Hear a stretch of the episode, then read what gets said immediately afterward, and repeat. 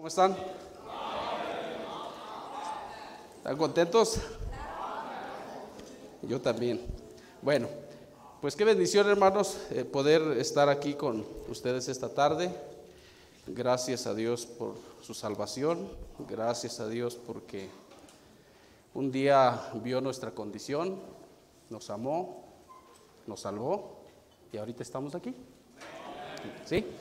Eh, vamos a, a ponernos de pie, hermanos. Vamos a leer nuestras Biblias en el libro de Lucas. En el libro de Lucas.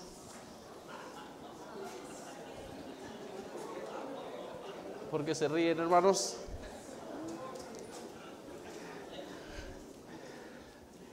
Esta pequeña predicación, hermanos, la denominé Un pueblo bien dispuesto. Vamos a leer ahí el capítulo 1 de Lucas. Vamos a leer como estamos acostumbrados. Eh, iniciamos en el versículo número 8 y terminamos en el 17. Empezamos en el 8, terminamos en el 17, hermanos. Dice así, aconteció que ejerciendo Zacarías el sacerdocio delante de Dios, según el orden de su clase,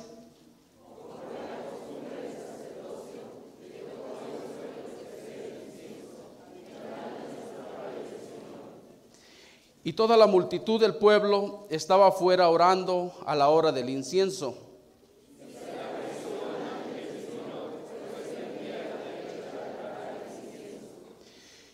Y se turbó Zacarías al verle y le sobrecogió temor.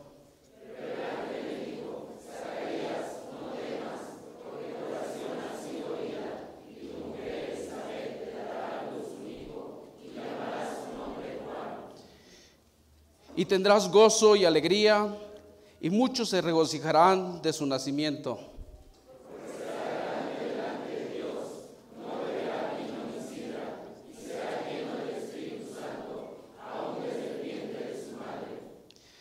Y hará que muchos de los hijos de Israel se conviertan al Señor Dios de ellos.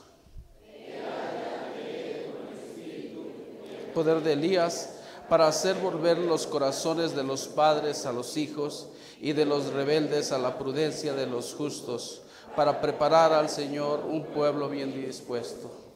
Bien, en ese último versículo es donde eh, quiero poner nuestra atención en esta tarde, donde dice, eh, e irá delante de él con el espíritu y el poder de Elías para hacer volver los corazones de los padres a los hijos y de los rebeldes a la prudencia de los justos, para preparar al Señor un pueblo bien dispuesto. Vamos a orar, hermanos. Inclinen su rostro, vamos a orar, Señor.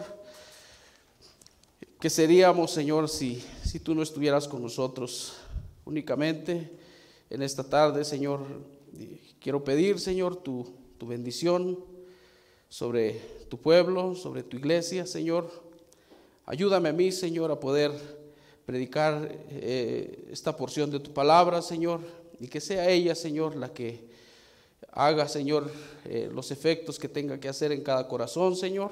Tú conoces nuestra necesidad, tú conoces tu iglesia, tú conoces tu pueblo, Señor, y solamente queremos agradarte, Padre.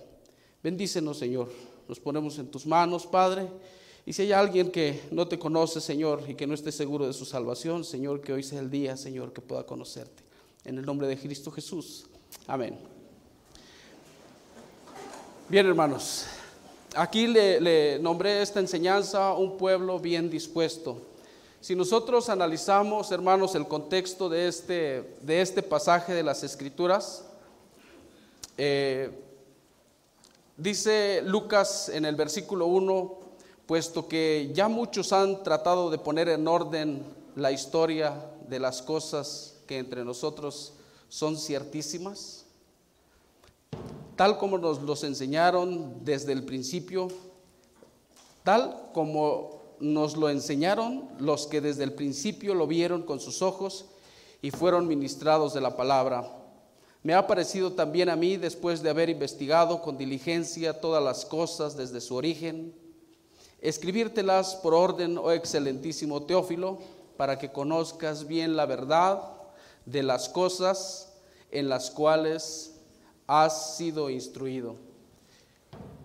Lucas está escribiéndole este evangelio a Teófilo por la escritura que dice ahí, oh excelentísimo Teófilo, no se conoce más, no se dice más acerca de Teófilo en las escrituras.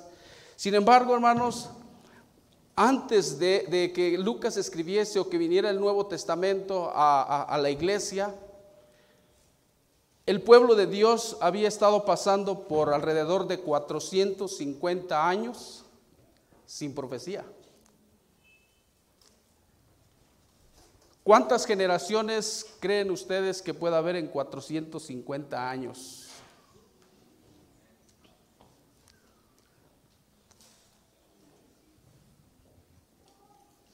¿Cuánto le podemos dar en edad? Cinco, seis generaciones. Seis, cinco, seis generaciones de nosotros sin profecía sin enseñanza bíblica, sin instrucción, sin dirección. Y la Biblia dice, hermanos, que sin profecía el pueblo se desenfrena. Sin dirección el pueblo se desenfrena. Después de estos 450 años, durante todo, eh, durante todo este tiempo, muchas gracias hermano, durante todo este tiempo, Sucedieron muchas cosas, fueron conquistados por los griegos, después los romanos, empezaron a crecer muchos grupos políticos, religiosos en el pueblo de Israel. De entre de ellos empezó a haber divisiones, empezó a traer confusión, empezaron a, algunos profesaban conocer a Dios de una manera, otros de otro. Por eso es que ahora en el Nuevo Testamento, cuando empieza el Señor Jesucristo a predicar su evangelio, empezaban a haber ciertos grupos que se oponían a la enseñanza de Cristo. Dentro de estos grupos podemos decir que surgieron unos que se conocían como Seleucidas, que eran griegos, abolieron la fe judía, prohibieron la circuncisión. De ahí de ellos, como no estuvieron de acuerdo otro grupo, eh, que se le conoce como macabeos, vinieron también una insurrección, se creó otro grupo, y después de estos hermanos vinieron grupos que se les conoce como eh, eh, asidianos, que ellos se les conocía como, se les tildaba como piadosos, que estaban regidos bajo la ley. Habían otros grupos que conocemos que son fariseos, escribas, saduceos, los saduceos recuerden que era un grupo que no creían en la resurrección, en la resurrección de, los, de los muertos. E, estos hombres eran eh, hombres de la sociedad. Se habían ellos ya infiltrado, habían acomodado un grupo social de élite que estaba ya metido dentro de, la, dentro de Jerusalén, dentro de la iglesia, dentro del pueblo de Dios. Tenían mucha, mucha influencia. Entonces, si nosotros vemos aquí, hermanos, esta necesidad del pueblo de Dios en, que no tenían dirección, sin profecía. Por eso entonces ahora le tocaba a Zacarías a venir a ministrar delante de Dios. Y si nosotros leemos ahí el versículo 8, eh, Dice, aconteció que ejerciendo Zacarías el sacerdocio delante de Dios, según el orden de su clase, conforme a la costumbre del sacerdocio, le tocó ofrecer sacrificio e incienso y entrando en el santuario del Señor. Y en el versículo 10 dice, y toda la multitud del pueblo estaba afuera orando a la hora del incienso. Una necesidad, una necesidad de dirección de parte del pueblo. Y bendito sea Dios que entra Zacarías, entra Zacarías al santuario y en el santuario Dios le revela a Zacarías una visión. Y en esa visión dice ahí en el versículo 15, será grande delante de Dios, no beberá vino ni sidra y será lleno del Espíritu Santo. Aún desde el vientre de su madre y hará que muchos de los hijos de Israel se conviertan al Señor Dios de ellos. E irá delante de él con el espíritu y el poder de Elías para hacer volver los corazones de los padres a los hijos y de los rebeldes a la prudencia de los justos para preparar al Señor un pueblo bien dispuesto. Hay varias cosas que quiero nombrar aquí en durante este tiempo, hermanos, pero dice, el primer punto dice, hará que muchos de los hijos de Israel se conviertan al Señor. ¿Se, recuerdan ustedes ahí en, el Nuevo Testamento, cuando ya el apóstol Pablo, eh, él dice en el libro de Filipenses, vamos al libro de Filipenses, hermano, él da una característica de sí mismo, de quién era él.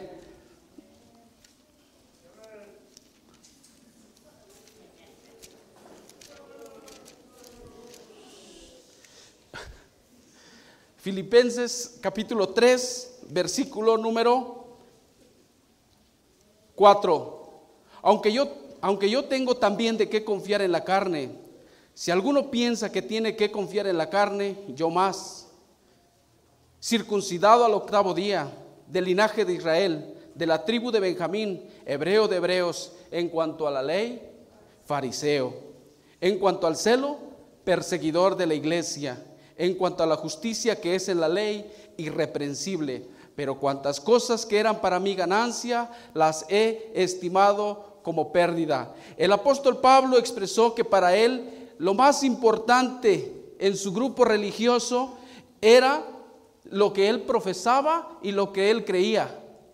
Él decía, yo soy religioso, yo soy del grupo de los fariseos, yo tengo este conocimiento y esto es lo que me caracteriza a mí. Pero Dios, así como a nosotros un día, lo que tú hayas profesado, hermano, siendo lo que tú eres, ahora pues ya, pues algunos nos ponemos un saquito, no sé. Pero siendo honestos, ¿cómo crecimos? ¿Dónde crecimos? ¿Qué somos? Y el apóstol Pablo, siendo lo que él era, Cristo llegó a su vida. Y cuando Cristo llega a su vida, lo impacta, lo transforma, le cambia la mentalidad, le da un nuevo nombre. Su, prioridad del apóstol Pablo era esa, es, él, mismo se, se sentía, yo soy hebreo de hebreos, soy fariseo. Pero ahora, dice el apóstol Pablo, cuantas cosas eran para mi ganancia, las he estimado como pérdida. Eso que yo era antes, ahora para mí eso es basura, eso es estiércol, no vale nada.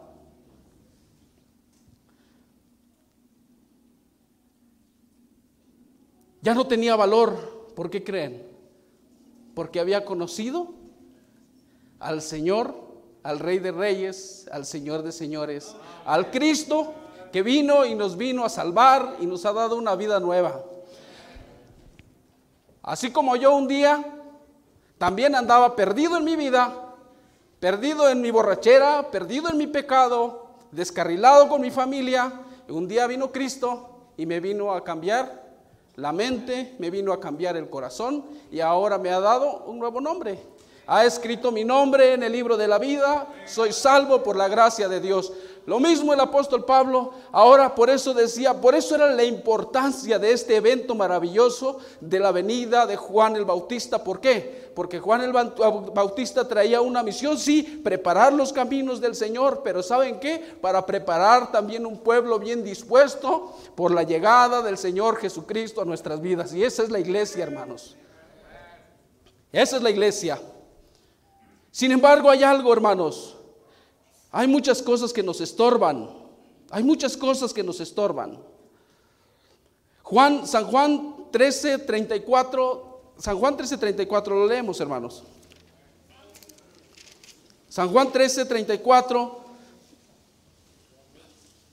Dice el, Señor Jesucristo, un mandamiento nuevo os doy, que os améis unos a otros, como, como yo os he amado, que también dice, os améis unos a otros.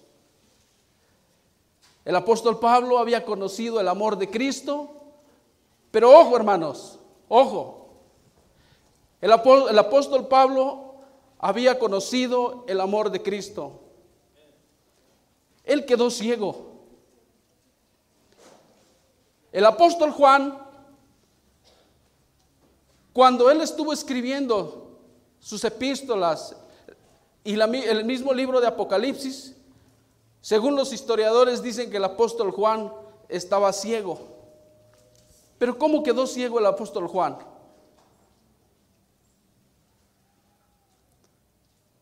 En los tiempos antiguos, hermanos, había un instrumento. Ustedes han visto cómo sacan, cuando han ido a, comprarse un helado, y cuando piden, dice, con una o con dos bolitas. Y dicen, no, con una o con dos. bueno, ustedes han visto ese instrumento que agarran y hacen esa cucharita así para poder sacar la bolita y ponértelo en tu helado. Algo similar a eso existía en la antigüedad, hermanos. Como si fuera una cucharita, las calentaban al rojo vivo y les agarraban y les sacaban los ojos.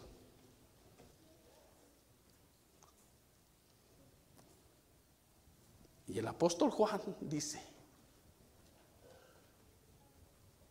Dice, de tal manera amó Dios al mundo que ha dado a su Hijo unigénito.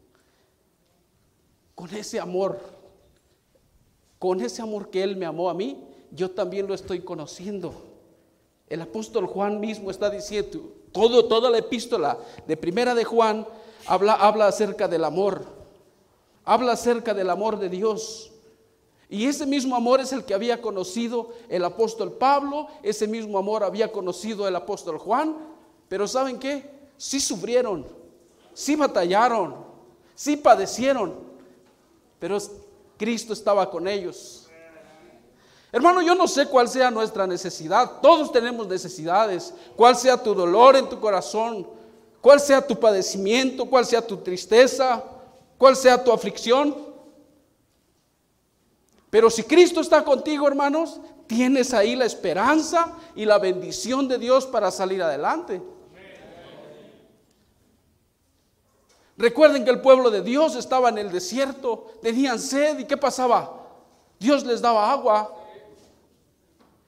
Llegaban al agua amarga y ¿qué, qué hacía Dios? Les daba agua dulce. Llegaron a la roca y no había agua y Dios dijo, pues denle agua y sacó agua de la roca. Tenían hambre, tenían necesidad. ¿Y qué hizo Dios? Les dio del maná del cielo.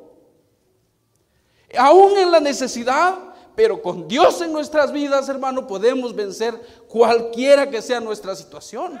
Y no podemos vivir derrotados. Sadrach, Mesach, Abednego estaban en el horno de fuego, pero había otro junto a ellos que era el ángel de Jehová.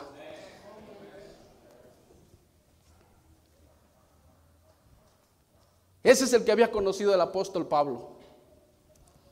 Ese es el que había conocido el apóstol Juan. Y ese es el mismo que se nos ha revelado a nosotros por su Santo Espíritu y lo tenemos en nuestros corazones, hermanos.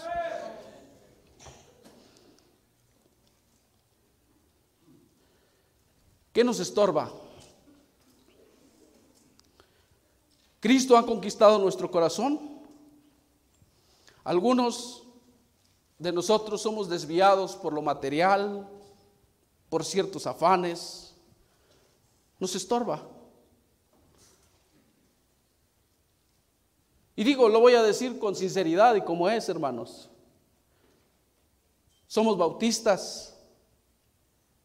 Somos bautistas, hermanos. Lo voy a repetir, somos bautistas. ¿Saben qué pasa? Todavía no hay muchos que estén convencidos de lo que Dios les ha dado y lo que Dios les ha concedido. Hace rato el pastor Carrasco sacó una pancarta y les dijo, esta es acera. ¿Y saben qué? Muchos quedaron así.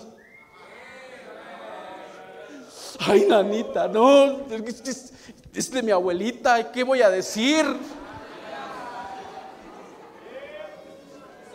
Sacó, sacó, sacó una imagen de la Virgen de Guadalupe y todos así, muchos quedamos así.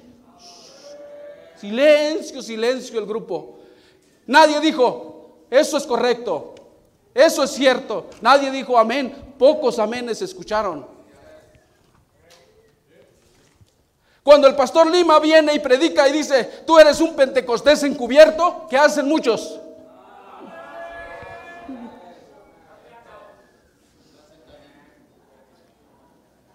¿Por qué? Porque tú todavía no estás convencido de lo que Dios te ha concedido y de lo que Dios te ha dado y todavía sientes ahí una raíz de, de como dice el pastor, este, hay un, hay un himno que él, que él, este, que él, una, una canción de los Pentecostés que él canta, no sé cómo, sumérgeme.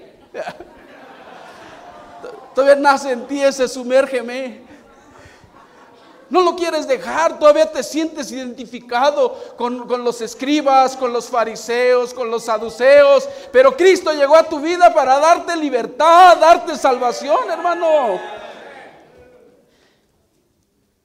Ya tenemos que desechar todos esos complejos que tenemos en nuestra mente, en nuestro corazón y afirmarnos lo que nosotros hemos decidido creer. Porque es una decisión lo que tú tienes que tomar.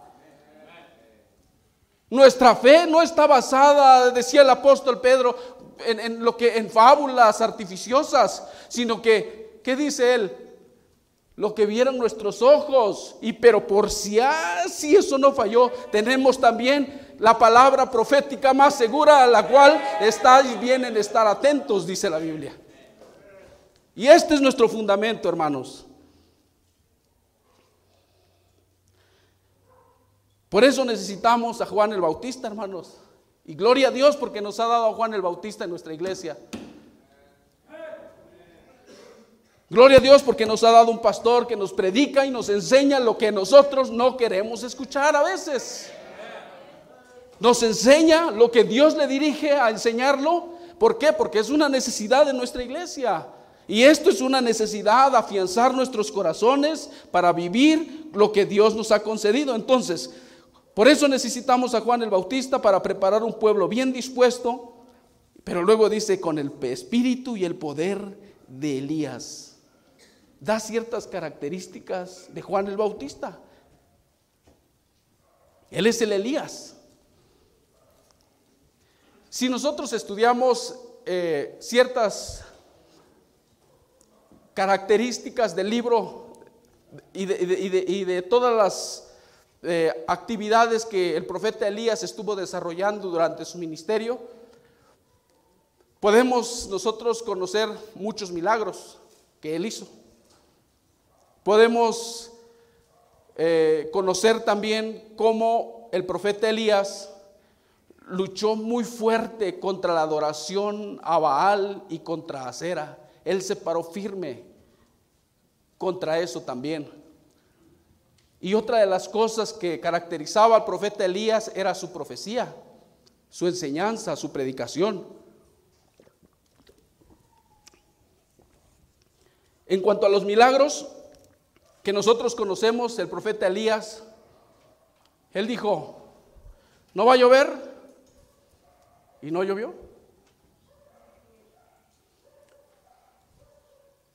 Lo conocemos eso, ahí está en Primera de Reyes capítulo 17. Otra de las características que tuvo el profeta Elías fue acerca de la adoración a Baal. El profeta Elías solo contra 450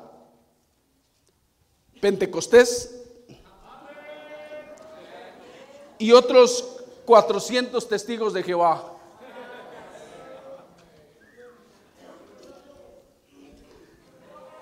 Solito el profeta Elías, rodeado de 450 pentes y otros 450 testigos.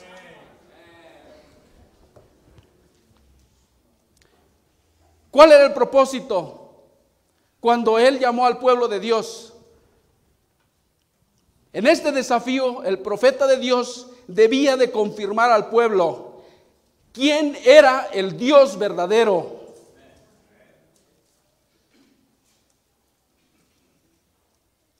Ese era el desafío del profeta Elías. Y se tuvo que, tuvo que enfrentar a eso. Elías, después de que vio la mano de Dios, descendió fuego del cielo y lamió el agua, toda el agua, consumió por completo todo el altar que se había preparado, consumió toda la ofrenda que se había preparado. Después que dijo, se paró firme y dijo, mátenlos.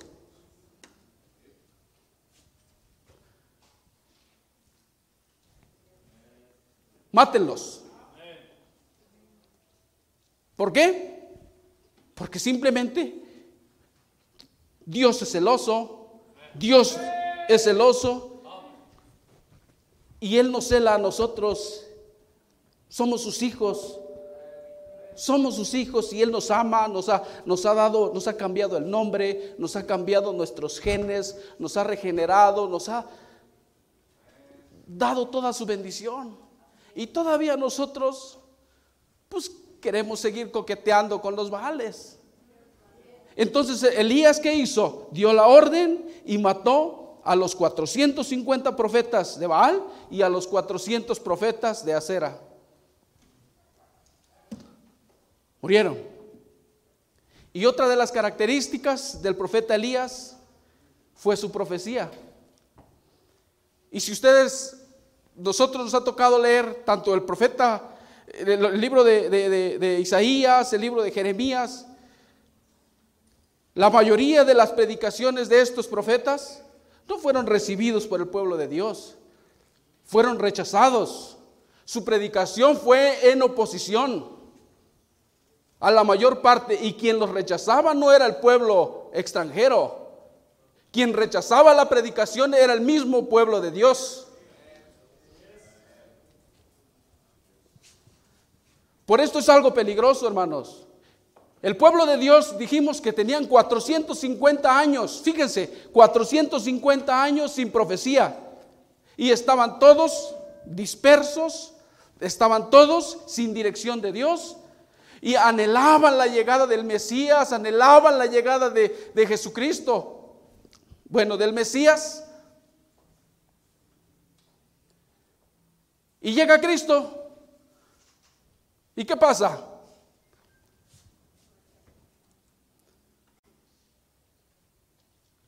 Después de 450 años sin profecía llega Jesús a sus vidas. ¿Y qué pasó? Lo rechazaron. No dijeron, crucifícalo, crucifícalo.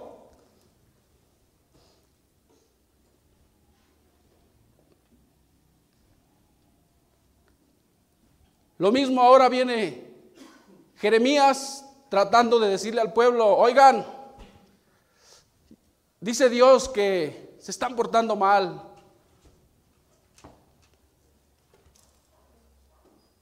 Dice Dios que el pueblo no está bien. 40 años predicando el profeta Jeremías al pueblo de Israel advirtiéndole al pueblo de Israel acerca de su inminente cautividad, que los iban a mandar a cautiverio y que iban a sufrir. ¿Y qué hizo el pueblo? Tampoco escuchó. Y se fueron a cautiverio.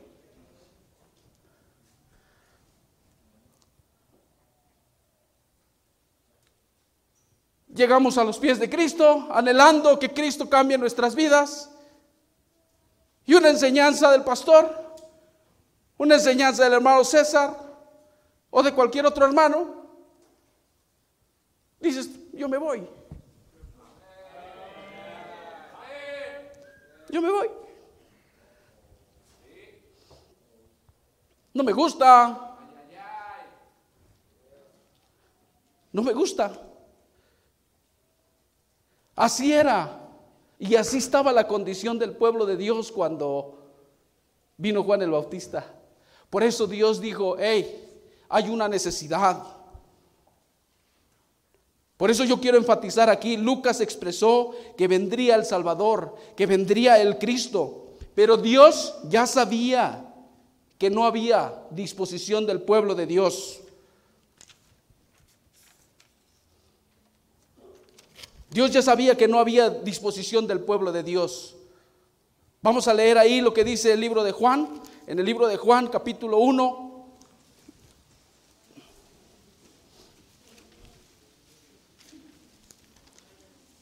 El libro de Juan, capítulo 1, dice el versículo 9, aquella luz verdadera que alumbra a todo hombre venía a este mundo.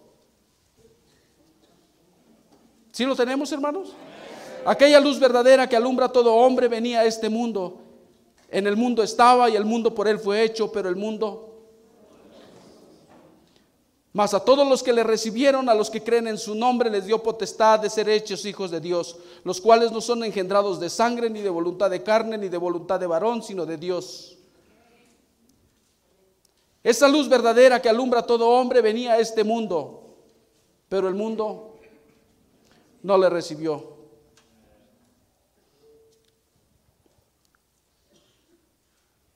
Esa luz verdadera es nuestra esperanza, hermanos. Esa luz verdadera es nuestra convicción de que cuando nosotros vamos a morir, nosotros no vamos a ir al infierno. No porque seamos buenos, sino porque Él lo prometió y su sangre preciosa es la que nos limpia de todo pecado, dice la Biblia. Esa luz verdadera es la esperanza de nosotros, una esperanza eterna. Esa luz verdadera es la esperanza para nuestros hijos. Esa luz verdadera es la esperanza para nuestros matrimonios. Es la única esperanza para alcanzar el perdón, la paz de Dios, el consuelo de Dios. Es la única esperanza. No tenemos otra. Señor, ¿a dónde más iremos? ¿A dónde más iremos? Si solamente tú tienes palabras de vida eterna. ¿A dónde más vas a ir, hermano? Si tu corazón ahorita está contaminado y tienes raíces de amargura en tu corazón y que decidas en tu corazón, no tarda, yo, yo esto no me agrada, yo esto no, ¿a dónde más vas a ir?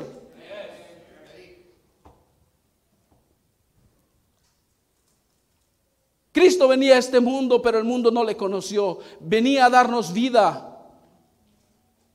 Y a cambio fue crucificada su crucificado, no abrió su boca, como cordero enmudeció. Y aún a eso expresó, Señor, perdónalos porque no saben lo que hacen. Qué amor de Dios, hermanos. Pero ¿qué hacemos con la profecía? Jeremías predicó, advirtió al pueblo la venida inminente de la cautividad de Babilonia, predicó 40 años.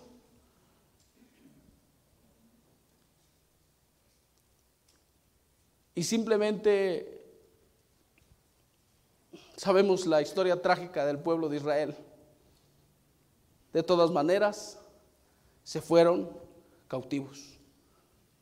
¿Pero por qué? ¿Por qué se fueron cautivos? Vamos a leer ahí el libro de Jeremías. Podemos estudiar un poquito el libro de Jeremías también. Jeremías capítulo 36.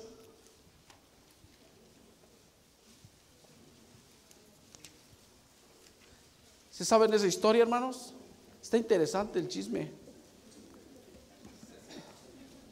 ¿Se saben esa historia de Jeremías 36? Está interesante.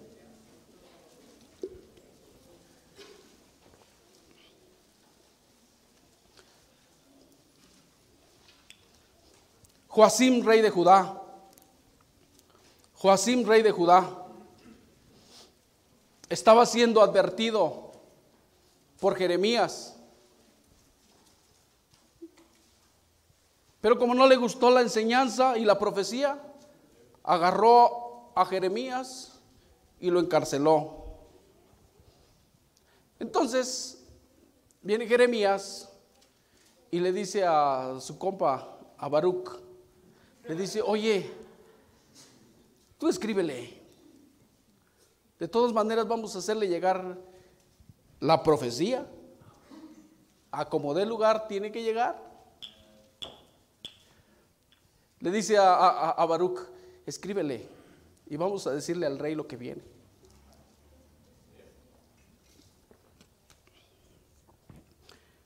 Como al rey no le, no le convenció la predicación de, de Jeremías, lo estuvo todavía persiguiendo. Vamos a leer ahí el capítulo 36, versículos. Eh, vamos a leer versículos, vamos a leer el chisme completo. 36 dice el versículo 1. Aconteció en el cuarto año de Joacim, hijo de Josías, rey de Judá, que vino esta palabra de Jehová a Jeremías diciendo, toma un rollo de libro y escribe en él todas las palabras que te ha hablado contra Israel y contra Judá y contra todas las naciones, desde el día que comencé a hablarte, desde los días de Josías hasta hoy. Quizá oiga, la casa de Judá eh, quizá oiga la casa de Judá todo el mal que yo pienso hacerles y se arrepientan cada uno de su mal camino y yo perdonaré su maldad y su pecado. Y llamó Jeremías a Baruch, hijo de Nerías, y escribió Baruch de boca de Jeremías en un rollo de libro todas las palabras que Jehová le había hablado. Después mandó Jeremías a Baruch diciendo, a mí se me ha prohibido entrar en la casa de Jehová. Entra tú Entra tú pues y lee este rollo que escribiste de mi boca, las palabras de Jehová a los oídos del pueblo en la casa de Jehová el día del ayuno, y las leerás también a los oídos de todos los de Judá que vienen de sus ciudades. Quizá llegue la oración de ellos a la presencia de Jehová y se vuelva cada uno de su mal camino, porque grande es el furor y la ira que ha expresado Jehová contra este pueblo. Y Baruch, hijo de Nerías, hizo conforme a todas las cosas que le mandó Jeremías, profeta leyendo en el libro las palabras de Jehová en la casa de Jehová. Nos brincamos al versículo 14. Ahí mismo, en el versículo 14, dice, entonces enviaron a todos los príncipes. Bueno, en este caso, eh, Baruch leyó el libro. Baruch leyó el libro. Entonces dice ahí en el versículo 14, entonces enviaron todos los príncipes a Jeudí, hijo de Netanías, hijo de Selemías, hijo de Cusi, para que dijese a Baruch, toma el rollo en el que leíste oídos del pueblo y ven. Y Baruch, hijo de Nerías, tomó el rollo en su mano y vino a ellos y le dijeron, siéntate ahora y léelo a nosotros. Y se lo leyó Baruch.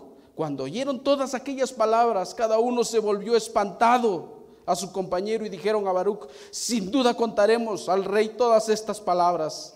Preguntaron luego a Baruch diciendo, cuéntanos ahora cómo escribiste de boca de Jeremías todas estas palabras. Y Baruch les dijo, él me dictaba de su boca todas estas palabras y yo escribía con tinta en el libro. Entonces dijeron los príncipes a Baruch, ve y escóndete tú y Jeremías, y nadie sepa dónde estáis y entraron a donde estaba el rey, al atrio, habiendo depositado el rollo en el aposento de Elisama secretario, y contaron a oídos del rey todas estas palabras. Y envió el rey a Jeudí a que tomase el rollo, el cual lo tomó del aposento de Elisama secretario, y leyó en él Jeudí a oídos del rey y a todos los príncipes que junto al rey estaban.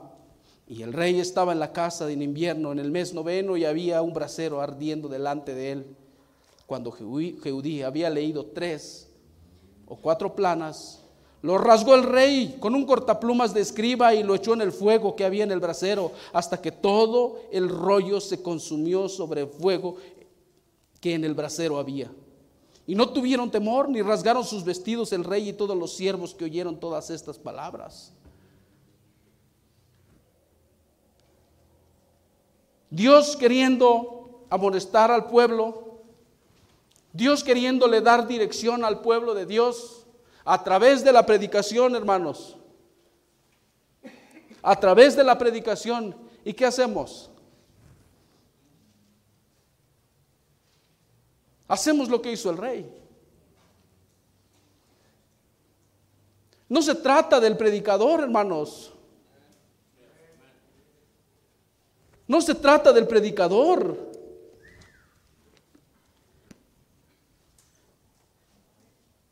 Es la Biblia la que nosotros, ya sea Baruch, ya sea Jeremías, quien viene y trata de exponérselo al pueblo, para amonestar al pueblo, para que el pueblo, el pueblo pueda vivir en santidad conforme al plan de Dios, conforme a la voluntad de Dios. Pero ¿qué hace? ¿Qué hace el rey? ¿Qué hace el rey? Rasga y tira y desecha la predicación.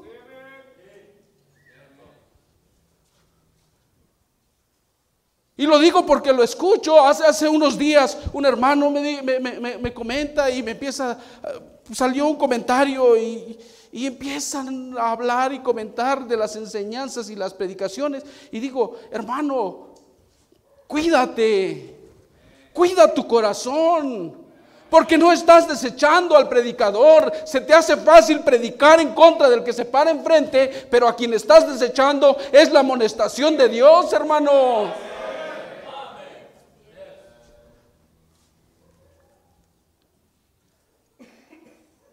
Tenemos que cuidar nuestros corazones.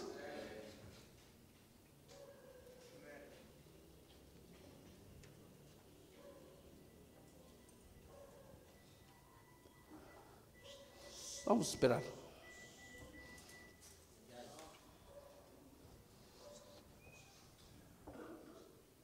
Tenemos que cuidar nuestros corazones, hermanos.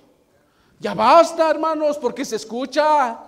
De cierto, dice, de, cierto se escucha que hay entre vosotros, que de cierto se escucha que hay entre vosotros, hay pleitos, hay diferencias.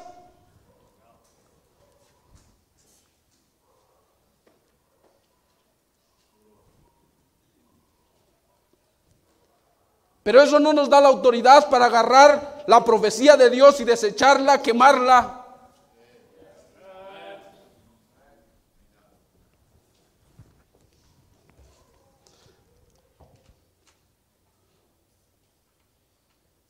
Podemos vivir así, hermanos. Dice ahí el versículo 25, y aunque el Natán y Delaías y Gemaías rogaron al rey que no quemase el rollo, pero él dice no los quiso ir. Porque el hermano no te cae bien, desechas el rollo.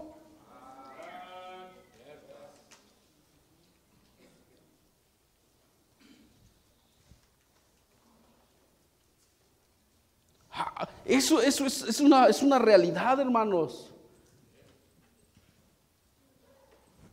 Esto es una realidad y de aquí tiene que partir, porque el pueblo de Dios tiene que estar ¿qué? Bien dispuesto.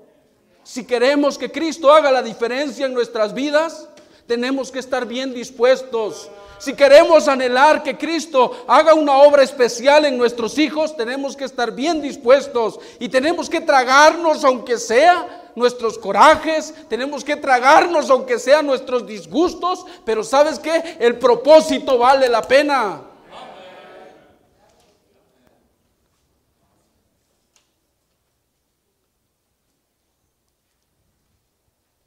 Perdemos de vista el propósito. Perdemos de vista la esperanza que tenemos con nuestras familias. Perdemos de vista aquello que anhelamos cuando nosotros llegamos. Yo quiero ver a mi hijo así. Yo quiero ver a mi hija casarse así. Yo quiero ver a mi matrimonio de esta manera.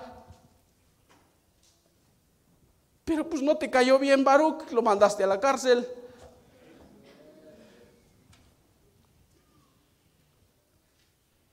No te cae bien Jeremías, ese, mételo, refúndelo más, este no lo quiero escuchar. Y se salen.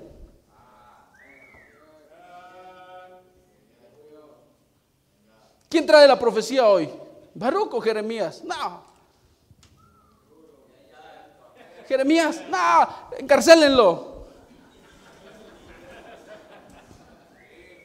Jeremías, encarcélenlo. Si es Baruch, sí, pues hay más o menos.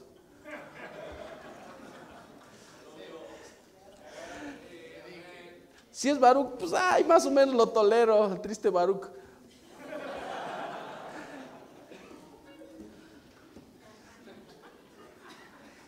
Pero desechamos la bendición de Dios.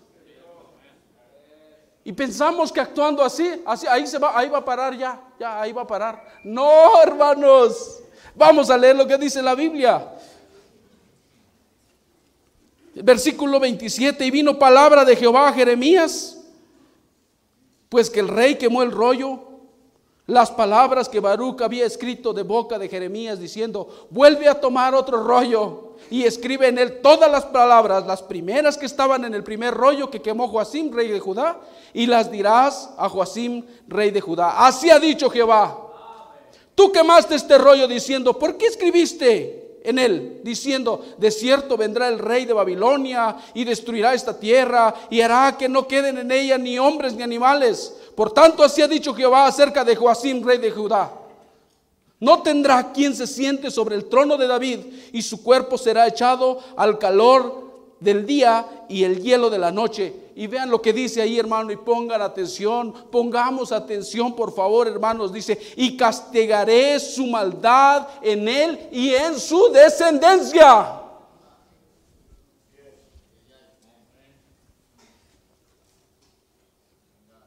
Yo no sé ustedes, hermano, pero esto, híjole.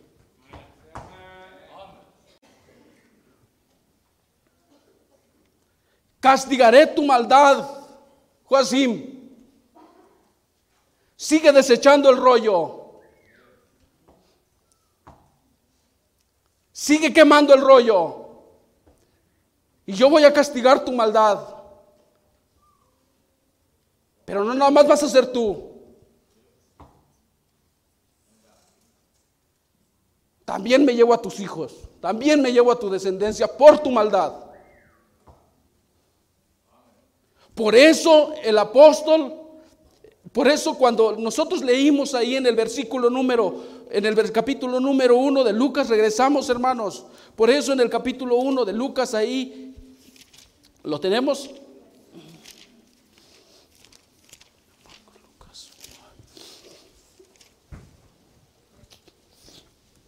A mí me llamó la atención, hermanos, que para, para preparar, dice, al Señor un pueblo bien dispuesto, Para preparar al Señor un pueblo bien dispuesto, dice la Biblia, hermanos, que, fíjense hermanos, leemos ahí el versículo 17, e irá delante de él con el poder y el espíritu de Elías para hacer volver los corazones de los padres a los hijos y de los rebeldes a la prudencia. Pero dice, para hacer volver el corazón de quién, hermanos? Para hacer volver el corazón de los padres a los hijos.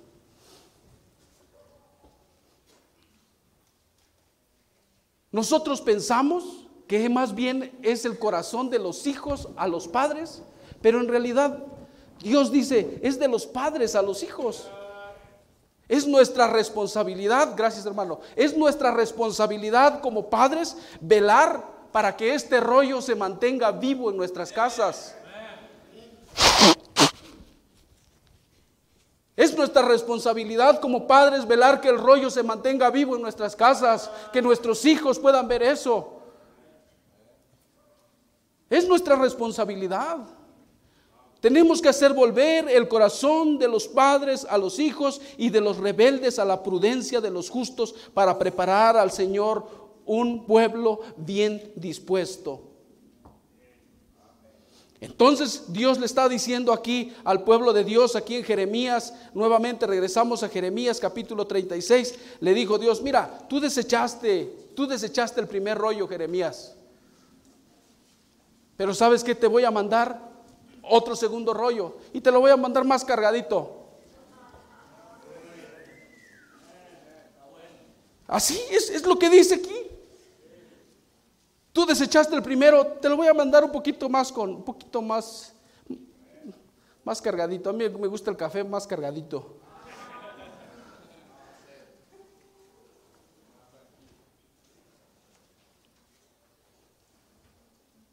Vuelve a tomar el rollo y escribe en él todas las palabras primeras que estaban en el primer rollo que quemó Joacim, rey de Judá.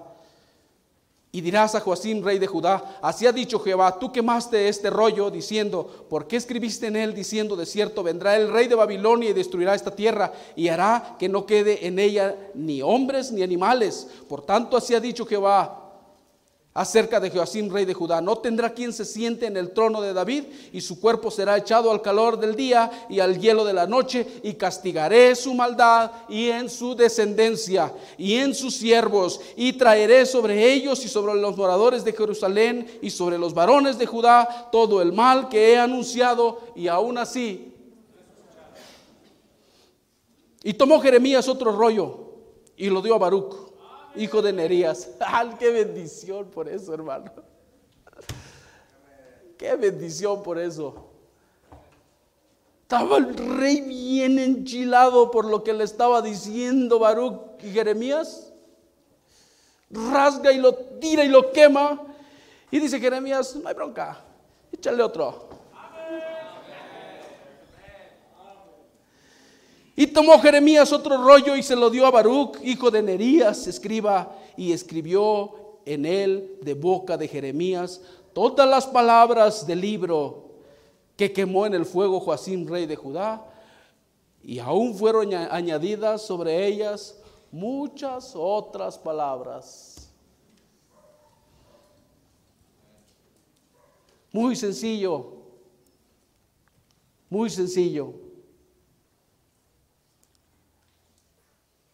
Dios queriéndonos amonestar, darle, que le demos la prioridad a su iglesia, que le demos la prioridad a su obra, que le demos la visión correcta a nuestros hijos, que vivamos con una visión correcta en nuestro matrimonio, tratando Dios siempre de amonestarnos y de guiarnos pero lamentablemente, hermanos, muchas veces actuamos por nuestro sentimiento,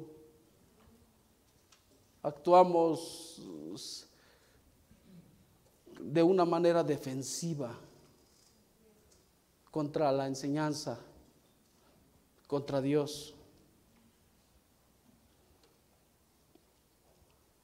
Y lo que yo quiero decir, hermanos, en esta tarde es, Debemos de tomar la actitud correcta para que haya un pueblo que diga un dicho por ahí, rana, yo salto.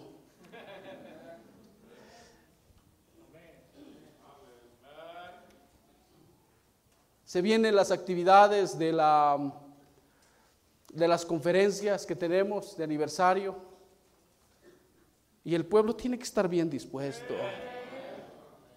Una buena actitud, hermanos.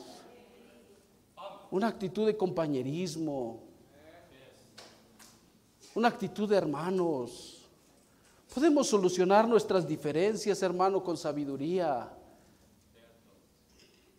No significa que no exista sabiduría, no significa que no exista modo de poder arreglar las cosas. Tenemos que hacerlo con sabiduría, hermanos procurar siempre que Dios nos guíe a soportar, a vivir bajo la dirección divina de este libro, hermanos. Porque no va a haber de otra manera. Si tú sigues guiando tu vida, tu hogar, de la manera como tú piensas, hermano, es lamento, pues te lamentamos decir siempre que Dios en sus infinitas misericordias siempre nos extiende su bendición, ¿verdad? Pero, pero hermanos, nos va a costar mucho llanto, nos va a costar mucho dolor, nos va a costar mucha tristeza. Si mi pueblo se humillare,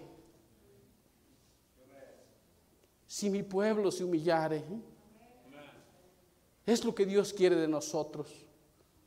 Un corazón contrito y humillado Dios no desecha. Habían dos ladrones crucificados, uno junto a uno a un lado de Cristo, otro al otro. El uno le injuriaba, le decía, si tú eres el Cristo, el Hijo de Dios, desciende de esa cruz, sálvate y sálvanos a nosotros. Pero hubo otro que reconoció su necesidad y le dijo, Señor, acuérdate de mí cuando vengas en tu reino. Y Cristo le salvó. Cristo no lo desechó. Cristo le dijo, de cierto, de cierto te digo que hoy estarás conmigo en el paraíso. Todos padecemos, todos pasamos momentos difíciles, hermanos. Pero no estamos para amargarnos, no estamos para, hermanos, la, la, Biblia dice, cierto, a nosotros, cada uno de nosotros somos probados. Tenemos que pasar por pruebas, tenemos que pasar por fuego en nuestra vida. Somos probados. Y yo le digo con, con, con, con mucho respeto, hermanos, porque la verdad es que yo reconozco quién yo soy, hermanos. Yo reconozco quién yo soy. Vamos a leer ahí lo que dice Salmo 119, hermanos. Ya vamos a terminar. Ahora sí temprano. Ahora sí temprano. ¿Qué dije Salmos, verdad?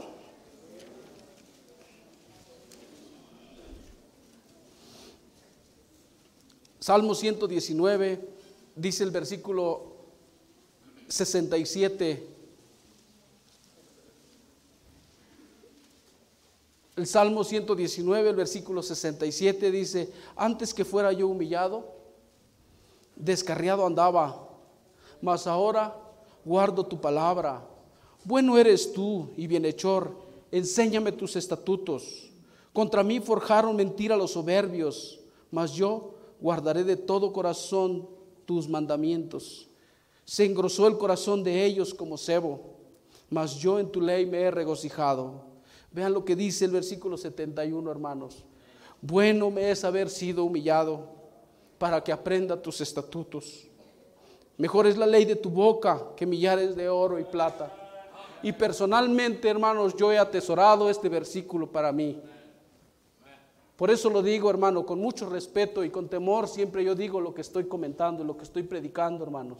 Porque para mí, bueno me fue haber sido humillado, hermanos.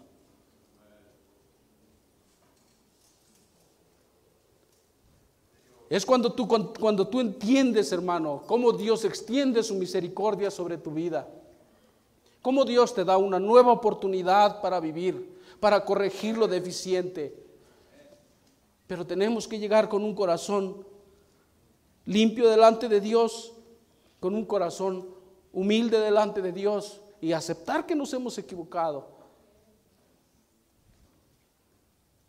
Cuando el profeta Natán reprende al profeta, a, a, David, por el pecado que él había cometido,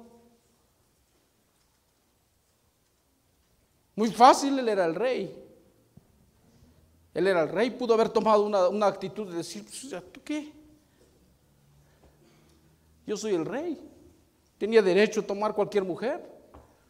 Podía hacerlo.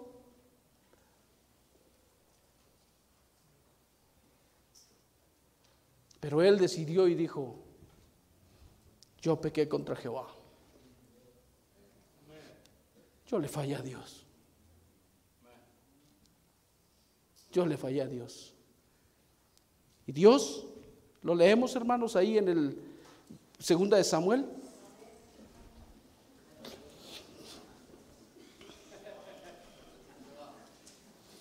Segunda de Samuel, capítulo 12.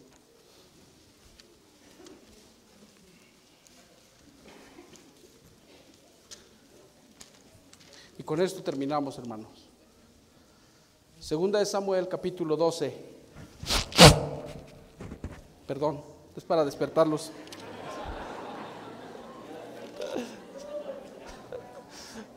Perdón, fue para despertarlos. Segunda de Samuel 12.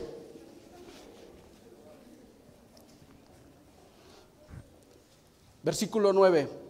Versículo 7. Entonces dijo Natán a David, tú eres aquel hombre Así ha dicho Jehová, Dios de Israel, yo te ungí por rey sobre Israel y te libré de la mano de Saúl. Y te di la casa de tu Señor y las mujeres de tu Señor en tu seno. Además, te di la casa de Israel y de Judá. Y si esto fuera poco, te habría añadido mucho más. ¿Por qué pues tuviste en poco la palabra de Jehová, haciendo lo malo delante de sus ojos? A Urias Eteo heriste espada y tomaste por mujer a su mujer, y a él lo mataste con la espada de los hijos de Amón, por lo cual ahora no se apartará jamás de tu casa la espada por cuanto me menospreciaste y tomaste la mujer de Urias Eteo para que fuese tu mujer. Así ha dicho Jehová, he aquí yo haré levantar el mal sobre, sobre, eh, sobre ti de tu misma casa, y tomaré tus mujeres delante de tus ojos y las daré a tu prójimo, el cual yacerá con tus mujeres a la vista del sol. Porque tú lo hiciste en secreto, mas yo lo haré, eh, yo haré esto delante de todo Israel y a pleno sol. Entonces dijo David a Natán, pequé contra Jehová. Y Natán dijo a David, también Jehová ha redimido tu pecado, no morirás.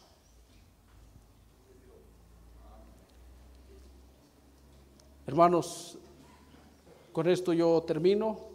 Yo solamente quiero eh, agradecer a Dios porque Dios siempre es, fiel, hermanos, y él, él, él, en su infinita misericordia es quien nos da, nos extiende su misericordia, hermanos, y eso es la realidad. Y si queremos ver bendecidas nuestras generaciones, hermanos, tenemos que disponernos correctamente a la enseñanza y a la predicación, hermanos, de la Biblia. Vamos a orar, hermanos. Hermano César.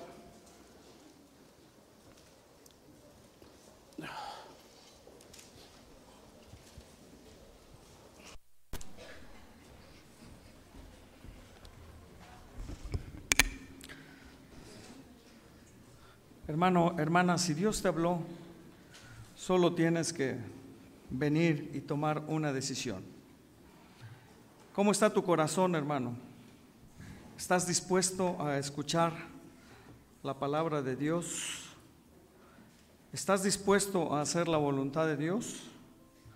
¿Estás dispuesto a perdonar?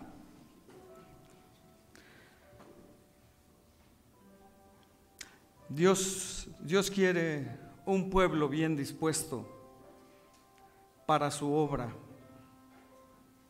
Dios quiere bendecir las familias. Dios quiere bendecir tu hogar. Dios quiere bendecir a tus hijos, hermano. Pero necesitamos, necesitamos pedirle perdón a Dios. Necesitamos que Dios sobre en nuestros corazones. Pidámosle perdón a Dios, hermanos, y dispongamos nuestro corazón para que Él pueda bendecir esta iglesia, tu familia, tu hogar, tu vida. Si tú estás aquí y no estás seguro de ir al cielo, dispón tu corazón, dispón tu corazón para aceptar a Cristo como tu único Dios y Salvador. Voy a hacer dos preguntas. ¿Habrá alguien aquí que no tiene la seguridad al 100% de ir al cielo el día que muera? Queremos orar por ti. Levanta tu mano, por favor. ¿Hay alguien aquí que no tiene la seguridad de ir al cielo?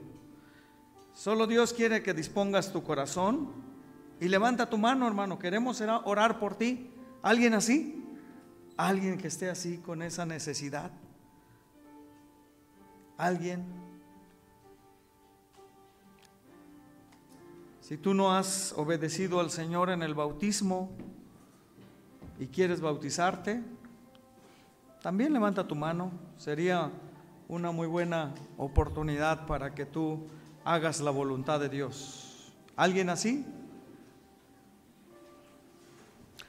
Amén. Señor, gracias, gracias por tu palabra, Señor. Gracias por lo bueno que eres. Señor, ayúdanos, por favor, porque necesitamos ser un pueblo dispuesto para tu palabra, Señor. Y gracias, Señor, por lo que tú nos has dado el día de hoy. Y todo esto te lo pedimos en el nombre de Cristo Jesús. Amén. Muy bien.